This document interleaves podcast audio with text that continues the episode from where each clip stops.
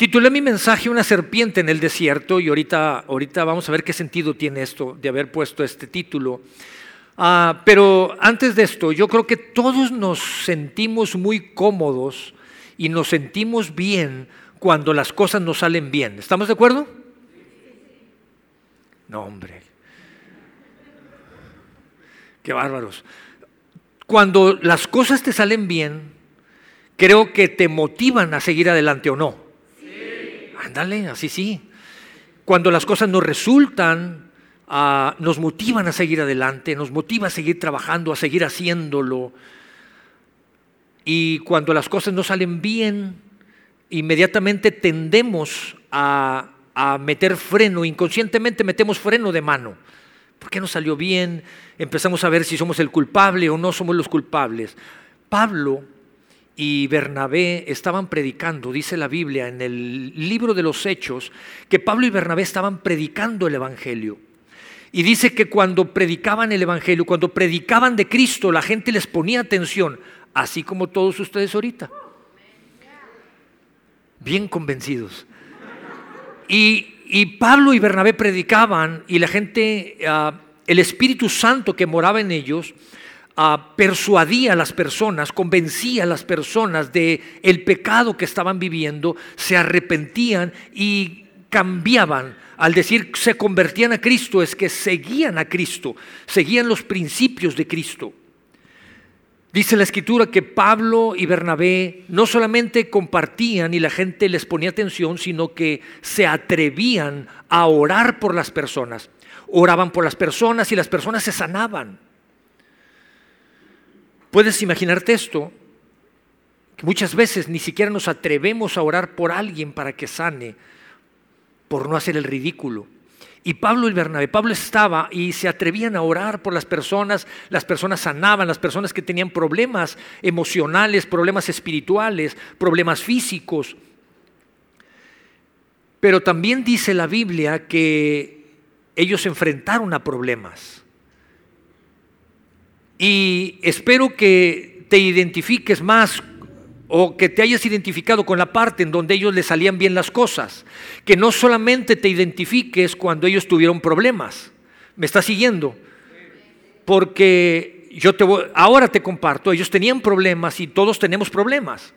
Pero espero que también te identifiques con que las cosas les salían bien. Pablo y Bernabé, estando en Listra, una ciudad llamada Listra, hubo gente, hebreos, judíos, que entre ellos se pusieron de acuerdo, se reunieron, estaban en contra de lo que ellos estaban enseñando, los confrontaron y no llegaron a eso, sino el conflicto creció de tal manera que apedrearon a Pablo. Y después de apedrearlo, dice la Biblia que después se reunieron algunos discípulos para ayudarlo. Y se reunieron después, me imagino que cuando lo empezaron a apedrear, todos corrieron. Y al venir los demás discípulos, al ayudarlo, levantarlo, lo sacaron de la ciudad para que no siguieran lastimándolo. Dios dice que Dios lo fortaleció, regresó a la ciudad de Listra, recogió sus cosas y vámonos a otra ciudad. Cualquiera hubiera dicho, ¿sabes qué? Cristo, pues es muy padre que te predique, que las cosas salgan bien, pero ya llegar a las pedradas, eso es otra cosa. Ahí nos vemos. ¿Sí? ¿Me sigues? Porque a veces nosotros cuando alguien nos hace un mal gesto nos ofendemos.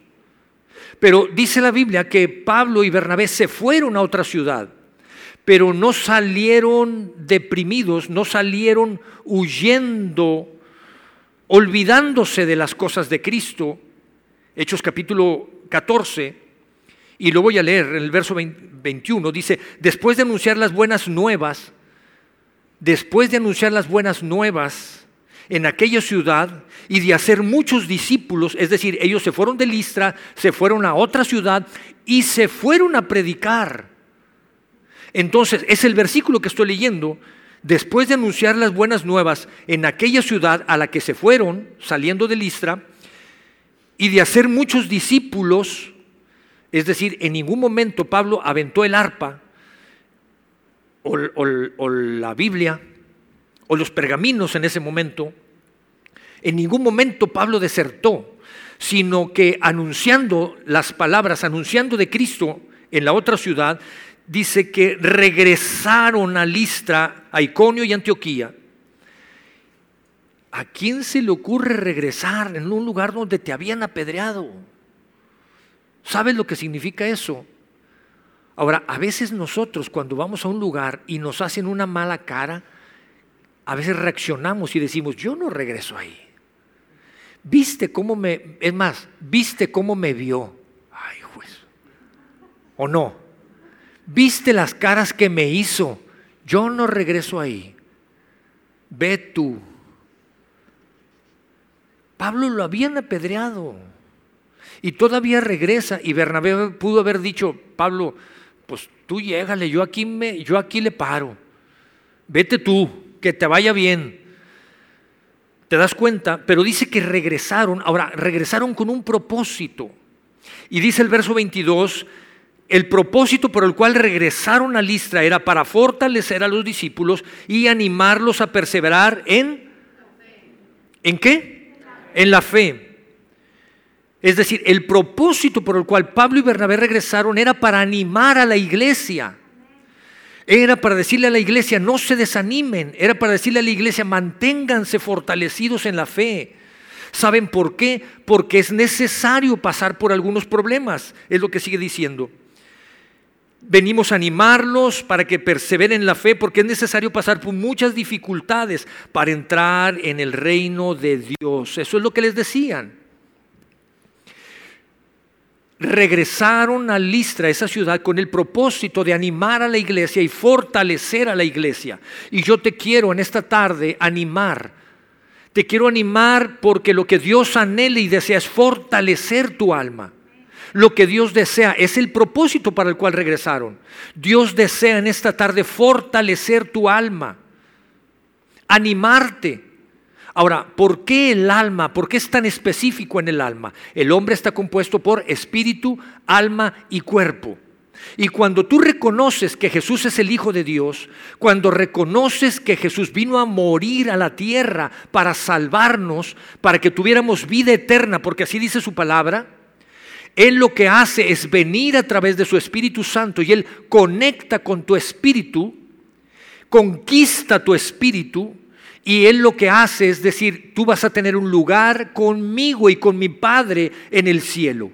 Eres salvo porque has creído, porque has confesado que en tu boca que yo soy Cristo, el Cristo, el Hijo del Dios Altísimo. Porque has creído en tu corazón, así dice la Biblia en Romanos. Entonces Él conquista tu espíritu, pero como el hombre está compuesto por espíritu, alma y cuerpo, Dios lo que dice es, mientras estés aquí en la tierra, yo quiero fortalecer tu alma, porque en tu alma está tus pensamientos, en tu alma está tus emociones y en el alma está tu voluntad.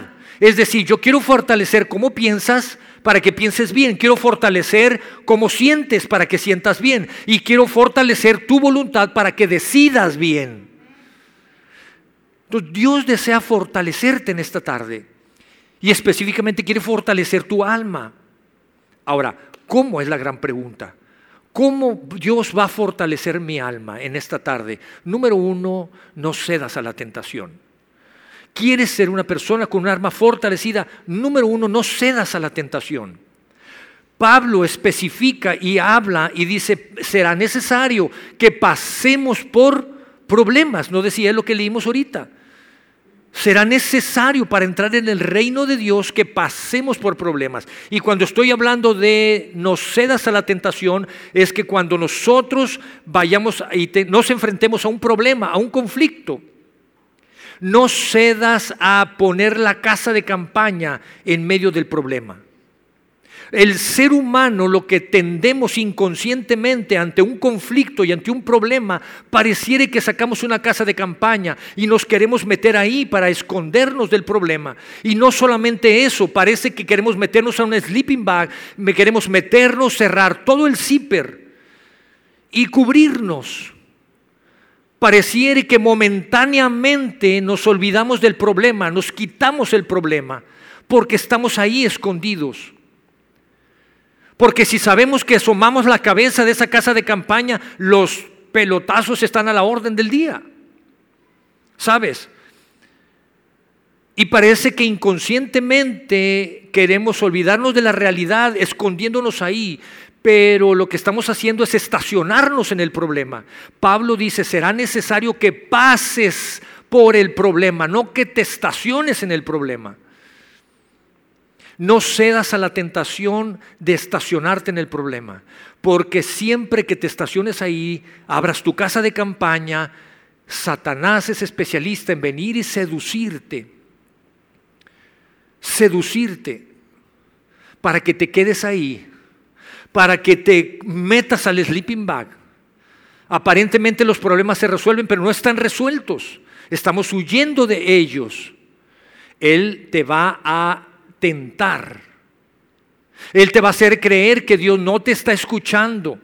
Él te va a hacer creer que Dios no está atendiendo tus problemas. Él va a hacer creerte que Dios no es real. ¿Para qué ir a la iglesia si los problemas están ahí?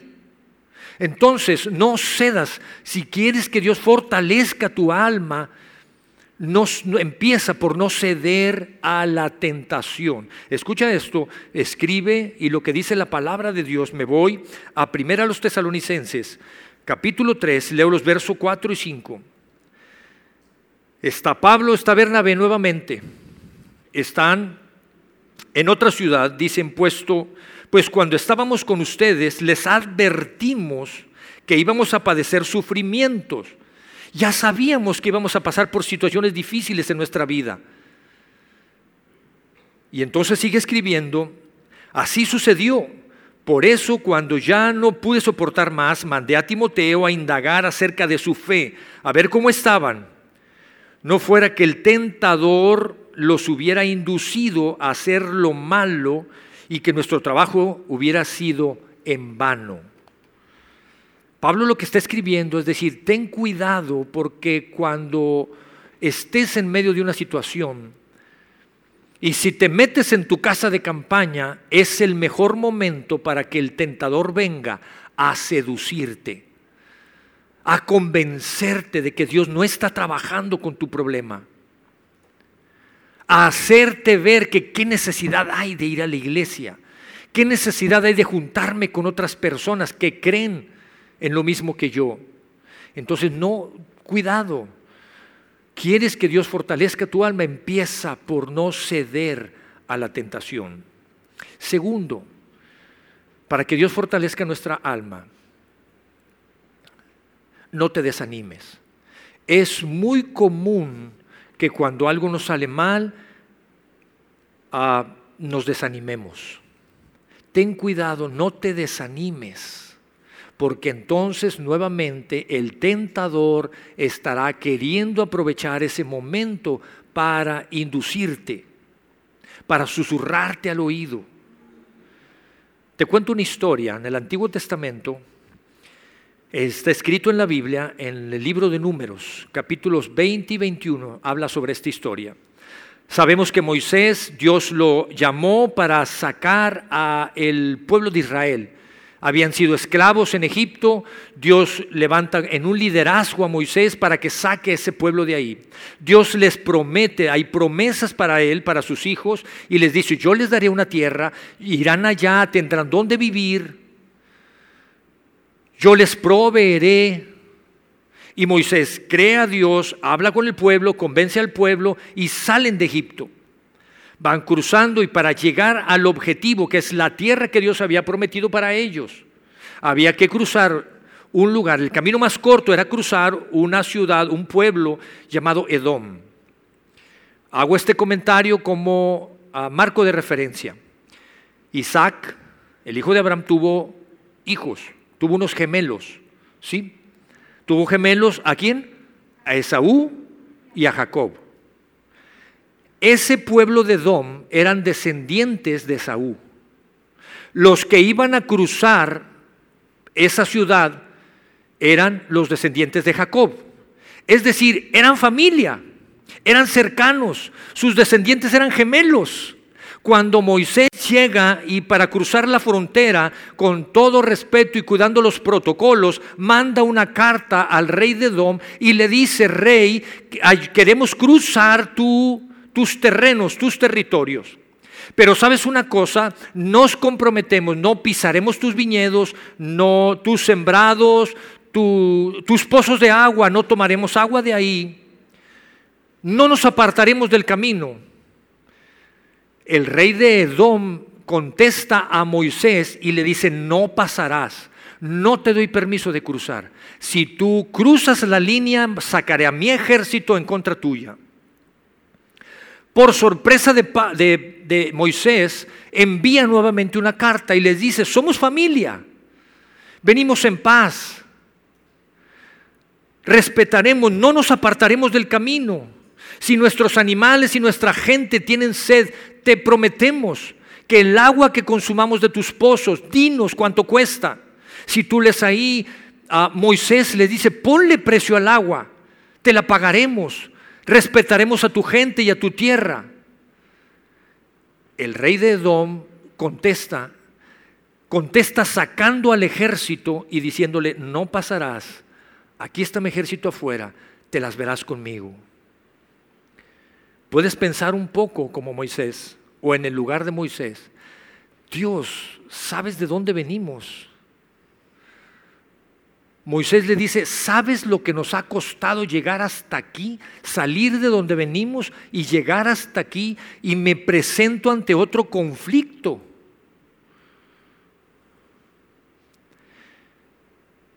Yo no sé qué conflicto estés viviendo, o si estés viviendo un conflicto o no. Pero a veces parece que salimos de una y entramos a otra.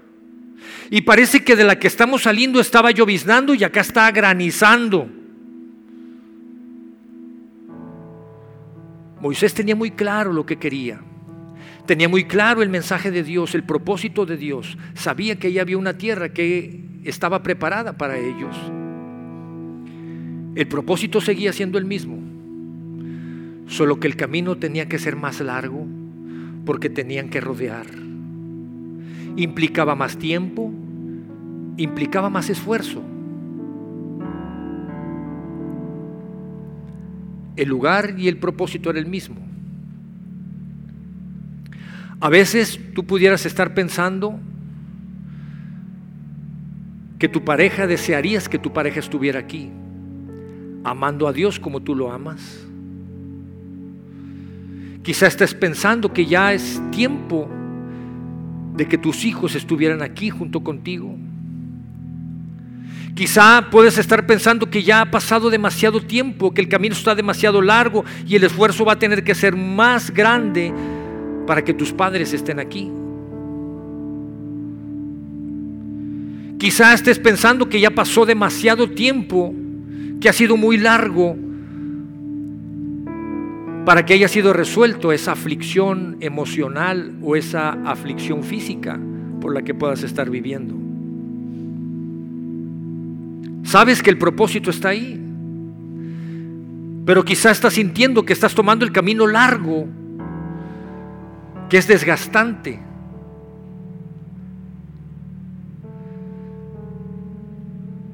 Y eso me lleva al siguiente punto, no te desanimes. Primero te dije, no cedas a la tentación. Segundo, no te desanimes. Porque Moisés no se desanimó. Sin embargo, la gente que venía con Moisés se desanimó. Al tomar el camino largo, hubo gente que empezó a cuestionar a Moisés y a decirle, Moisés, ¿qué está pasando? Dios había provisto, estaban en el desierto, Dios había provisto alimento.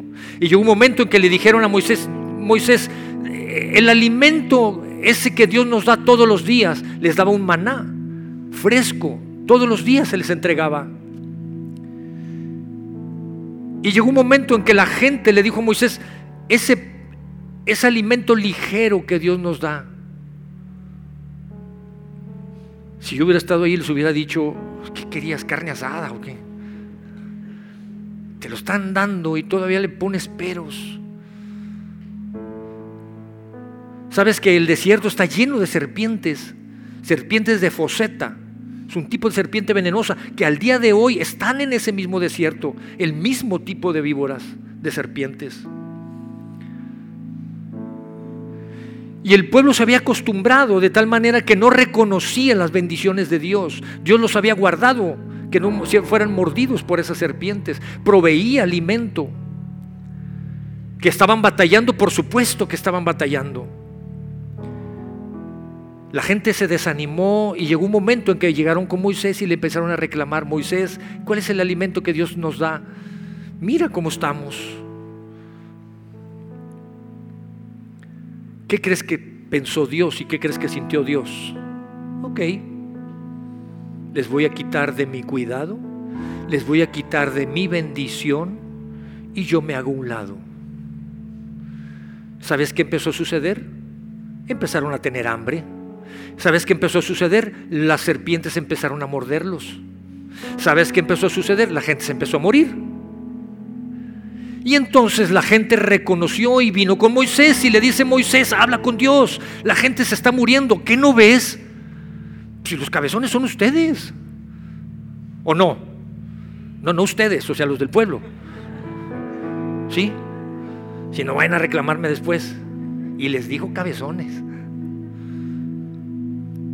Y le dicen, habla con Dios, Moisés, por favor, intercede por nosotros.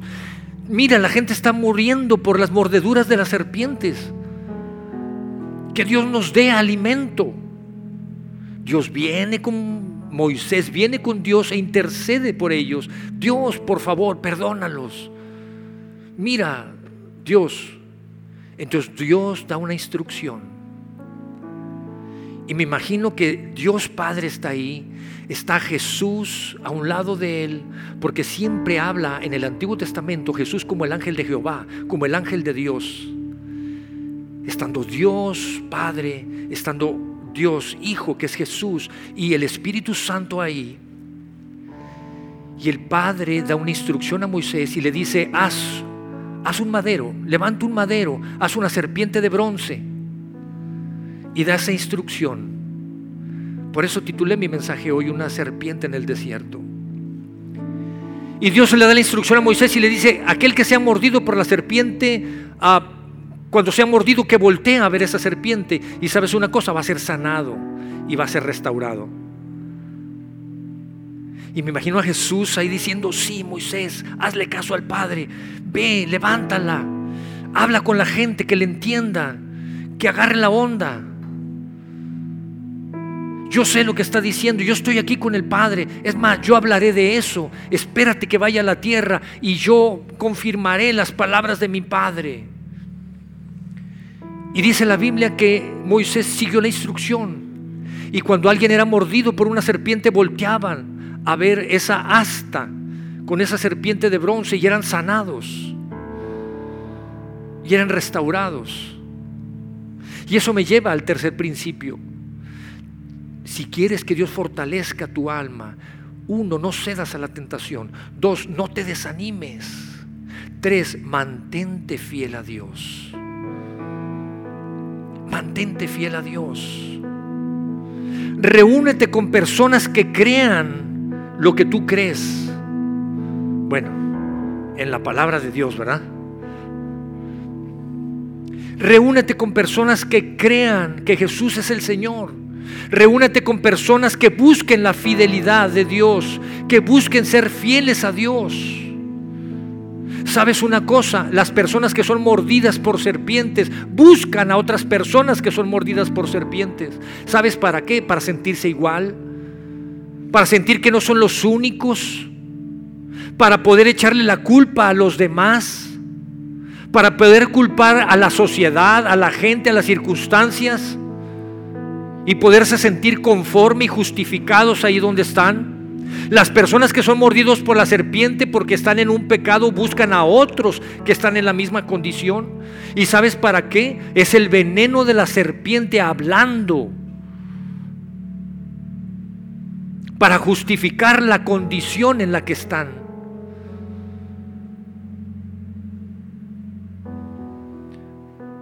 Busca reunirte con personas de fe en la iglesia aunque hayan personas con defectos, Porque no hay iglesia perfecta, ni personas, ni familias perfectas. Dios quiere fortalecer tu alma. Empieza por no ceder a la tentación. No te desanimes. Síguete reuniendo, sigue cantando a Dios. Me encanta el salmista porque me encantan los salmos y te invito a que los leas porque está escrito por personas, David principalmente, que vivió lo que tú y yo hemos vivido. Personas tan humanas que batallaron tanto como tú y como yo que no le daban ganas de orar ni de cantar a Dios, ni de reunirse con personas que alaben a Dios. Y él reconoce y escribe, no tengo ganas, no con esas palabras. Y le habla a, la, su alma y le dice, hoy tenemos que adorar a Dios. ¿Por qué no tenemos ganas? Lo que está diciendo es, no te desanimes. Y en tercero, lo que te estoy diciendo es, mantente fiel a Dios. Sabes que Jesús viene a la tierra miles de años después y habla sobre este tema. Viene Jesús, Juan, Juan capítulo 3, y dice, como levantó Moisés la serpiente en el desierto, se está refiriendo al Antiguo Testamento, a lo que sucedió en esos hechos. Y dice, así como Moisés levantó la serpiente en el desierto, así también tiene que ser levantado el Hijo del Hombre, para que todo el que en él cree tenga vida eterna. Jesús lo que está diciendo, así como fue levantado, yo estaba ahí con mi Padre cuando él dio la instrucción, así como se levantó esa serpiente. Y la gente volteaba a ver ese madero con esa serpiente y eran sanados, eran salvados y sanados. Así el Hijo del Hombre lo que está diciendo es, yo tendré que ser levantado en un madero también, para que todo aquel que me voltea a ver no muera, sino tenga vida eterna. Juan 14, versículo 15. Y luego escribe un versículo precioso, el 16, porque de tal manera amó Dios al mundo que dio a su Hijo unigénito para que todo aquel que en Él cree no se pierda, mas tenga vida eterna. Amén. Jesús lo que está diciendo en ese momento, Jesús lo que está diciendo es, yo soy el antídoto. Yo sé que estás pasando por problemas. Yo sé las circunstancias que estás viviendo. Voltéame a ver. No cedas a la tentación. Santiago capítulo 4 escribe en el verso 7 habla de la fidelidad. Sé fiel a Dios. Si tú eres fiel a Dios, ¿sabes qué va a pasar? Si te mantienes fiel, si no cedes a la tentación, si no te desanimas, si te mantienes fiel a Dios, ¿sabes qué va a pasar?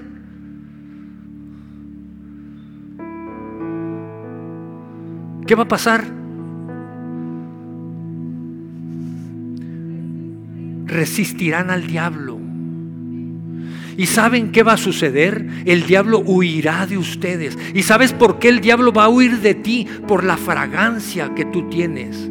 Y no me refiero a una loción que estás usando, a los siete machos que te pusiste hoy en la mañana.